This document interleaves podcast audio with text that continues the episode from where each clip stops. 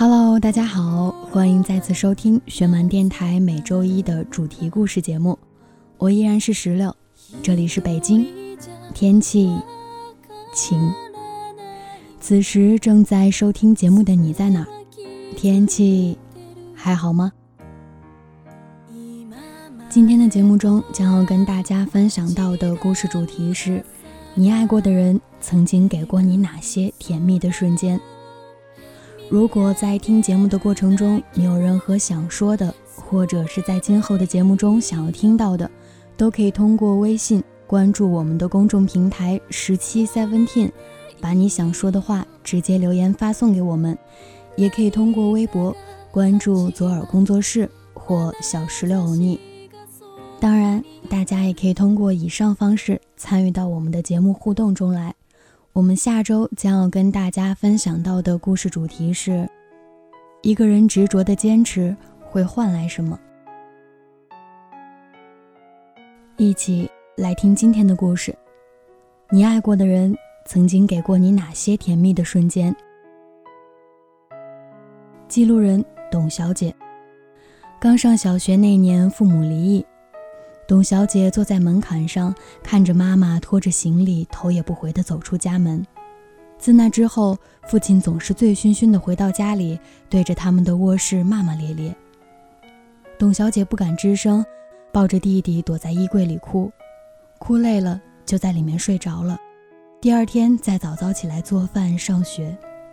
十八岁那年，董小姐高考失利，父亲拒绝了她想要复读的请求。家里经济条件不好，要她早早出去打工赚钱。董小姐在父亲的门外跪了整整一个下午。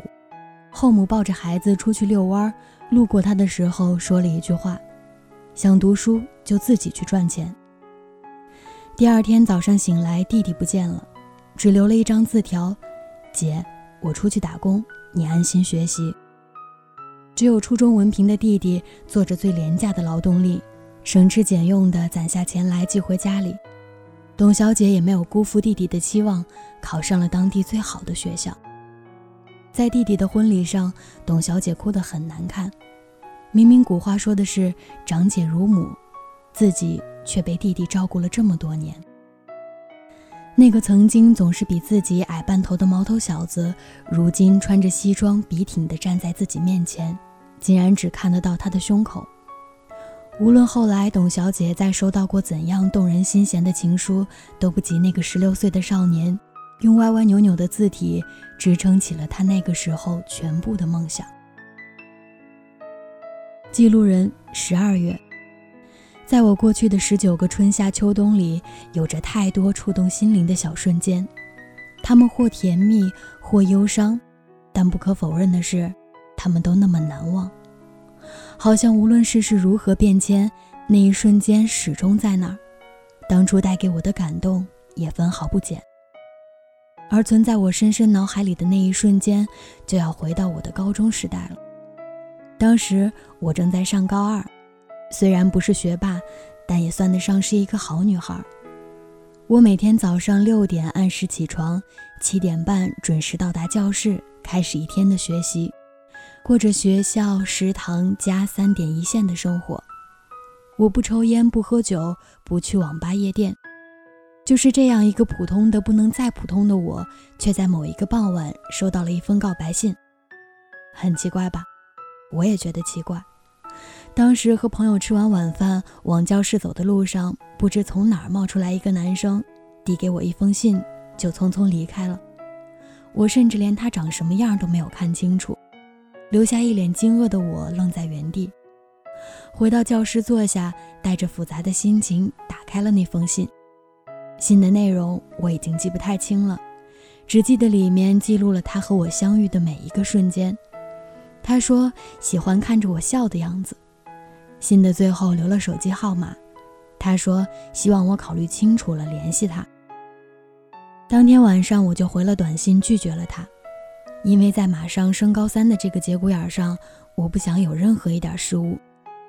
后面的日子，我又像之前一样平稳的过着。那个人再也没有找过我，只是我总觉得有那么一个人在默默的关心着我。墙壁上挂着倒数计时的日历，翻了一页又一页，转眼间就到高考了，一切都来得那么自然，没有想象的紧张，也没有考完的惆怅，唯一有的只是不舍。那晚全班聚餐，所有的人都笑着哭着，好像都当做了最后的告别。我也喝了一点点酒，毕竟那时心里确实酸酸的。大家都互相道别着，突然手机里又收到了那个人的短信，他说在门外等我，等我走出去，他就拉着我跑了起来，像当时递给我告白信一样。我依然一脸茫然以及不知所措。透过一丝微光，我仔细端详着这个比我高出一个脑袋的男生，有着棱角分明的五官、高挺的鼻梁、细长的睫毛。我承认，当时我有那么一点失神。就这样，我被他拉到了一个空地，四周没有人，很安静。还没回过神来，他又不知从哪儿拿来了放在地上喷的烟花，然后点燃。漆黑的夜，因为这点光亮。似乎变得温暖起来，我们就这样面对面的站着，他望着我，开口说：“我喜欢了你一年，之前你一心一意学习，所以我没有打扰你。现在高考完了，那能不能给我一个机会？因为我真的很喜欢很喜欢你。”透过灿烂的烟火，我看见了脸颊泛红的他，那一瞬间，我觉得自己是世界上最幸福的人。因为我不是不知道，课桌上经常出现的糖果零食是他托朋友给我的；下雨天没有伞，同学碰巧多出来的那把伞是他的；感冒生病，课桌里出现的各种感冒药是他放的；圣诞节收到的匿名礼物是他寄的；每次考试总和我一个考场的是他；每次全年级成绩单上我名字上面的那个人也是他。他一直傻傻的以为我什么都不知道。但其实是因为不想分散注意力，所以我假装什么都不知道。盯着我看干嘛？你还没回答我呢。我笑了笑，看着他说：“可以是可以，但是我说，以后送我糖果可不可以换一种口味啊？”记录人：夏天。我和他在高中认识，那时我是内宿生，每周日傍晚就要提前回学校。而他是外宿生，不用提前回学校。高三那年我生日的时候，刚好是星期天。我还记得那天下着特别大的雨，因为那天我去上晚自修的时候，衣服和鞋子都被雨打湿了，让我的心情差到了极点。到了班级后，我发现我的桌子底下有一个小蛋糕，还是我最喜欢的抹茶口味。起初我以为是我的同桌带给我的。后来晚上自修的时候，我问同桌，同桌却说不是他送的。就在那时，我收到了他发给我的信息：“抹茶蛋糕，生日快乐。”那天吃着蛋糕，真的觉得特别的甜。其实，在这之前，我本来和他说好了，我周末要回家，所以生日就不和他一起过了。他也答应说好。可我生日那天，他还是偷偷跑去学校给我送蛋糕。后来过几天，我和他还有他的朋友一起吃饭，中间聊天的时候，他朋友吐槽我说：“你不知道，周末下那么大的雨，我特地陪他去买蛋糕，又陪他来学校，结果我那天淋雨淋到感冒了，而他跟我一样，可他却没事儿，我都怀疑上天是不是故意整我。”我听完他朋友的话，立马看向他，那时他正好也在看我，还一直在笑。然后他也吐槽他的朋友，是你体质差，别那么多话。再想起和他在一起的日子，我还能记起很多甜蜜的瞬间。那些甜蜜的时刻，夏天夜晚学校的蝉见证过，操场昏黄的夕阳见证过，街道昏暗的路灯见证过。可是后来，我们也没能躲过毕业就分手的魔咒。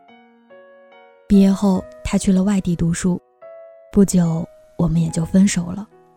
分开后，我始终恨不起他，因为回首岁月，我记得的全是他的好。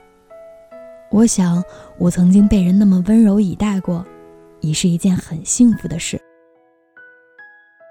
记录人小爱，在我家楼下有一家烧烤店，开了整整十年，这十年里，他从一个只能容得下三张正方形的小桌子，到合并两家店铺，全翅从五块到六块，糖水从只有绿豆沙到豆腐花龟苓膏等等。每次傍晚跑完步路过，都能看到老板在生火烧炭，老板娘则用着竹签穿插着各种肉类食品。夏天很热，老板的额头和鼻翼布满了细细密密的汗珠。老板娘便会在一旁拿着蒲扇给他散热，还不忘把一条毛巾搭在老板的肩膀上，接住往下滴落的汗水。冬天很冷，他们就会围在炭炉，一边穿着牛肉，一边取暖。老板娘红彤彤的脸上总是洋溢着我很羡慕的笑容。自从离开家到广州上大学，我就很少去那家店吃烧烤了。有一年放寒假，因为高速公路上大塞车，回到家已经是凌晨一点多，周围只剩街道的路灯和来来往往的车灯，安静地照明着这个城市。我隐约地看到烧烤店冒着烟气，那是一种很温暖的人间烟火的气息。我坐下来点了份绿豆汤，除了我，还有几个刚刚打完麻将过来吃宵夜的中年男人，他们一边喝着酒，一边聊得火热朝天。好久没见你了呢，刚刚从学校回来吧？老板娘咬着锅里的绿豆汤，背对着我说：“嗯，今天塞车就回来晚了。”我接过老板娘手上的碗，看到她疲倦的眼睛里掺着一点血丝，她忍不住地打了个哈欠，然后用力地揉揉双眼。也许这个细微的动作不小心被老板捕捉到了，老板顿时发话：“赶紧回家睡觉去，店里没你什么事儿了。”老板娘并没有搭理老板，只是起身去收拾碗筷，嘴里絮絮叨叨地抱怨着客人又把烟灰弹在碟子上。当老板娘准备把放在外面的桌椅板凳搬回店铺时，老板再一次呵斥道：“你搬不动，放着我来。”说完就放下手中的东西，小跑到他身边，接过那套悬在半空中厚实的桌椅。买单的时候，我问了老板娘为什么不早点回家休息。他说：“不想让他一个人那么辛苦。”是啊，最好的爱情不是你负责美貌如花，我负责赚钱养家，而是我们同甘共苦，一起抵达我们憧憬的未来。一个人吃苦是换不来两个人的幸福的。我们大多数人都过着普通又平凡的生活，没有生来的腰缠万贯。如果仅靠一个人去支撑整个家，肩膀上的重担。会压得让人喘不过气，但如果多一个肩膀一起扛着，那么重担带来的都是甜蜜的负担。比起让你一个人在这儿忙活，我更愿意两个人一起辛苦，因为我爱你，所以也希望你的辛苦我尽可能的分担一些。生活中总会甘苦参半，但那一半的苦，我竟然尝到了甜。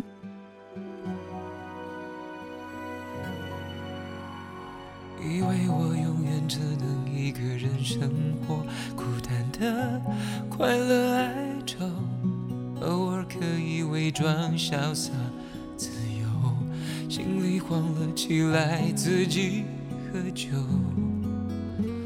以为你只是一个美丽的偶然，垂怜我不经意降落，谁知道你不同，谁知道你不走，拥抱。说，终于找到了我。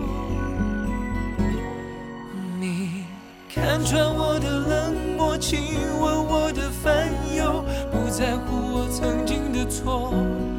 如果不是你的款款温柔，还以为真爱只是一个传说。请相信我的承诺，虽然有点笨拙。但我看见幸福的风。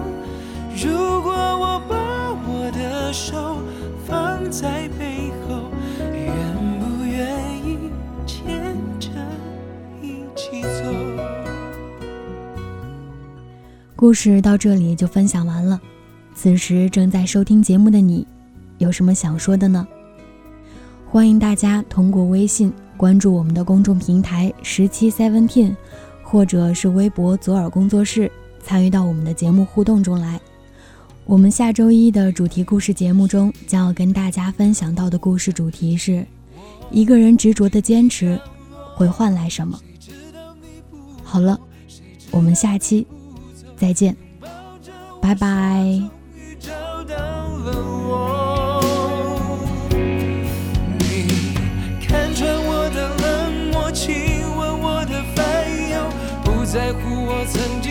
错，如果不是你的款款温柔，还以为真爱只是一个传说。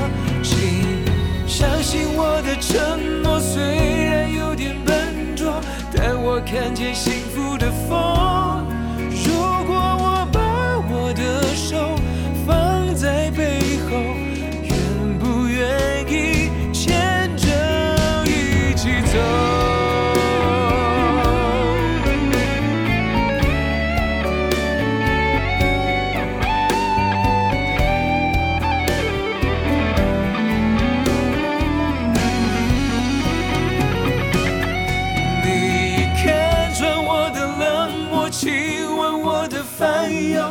在乎我曾经的错。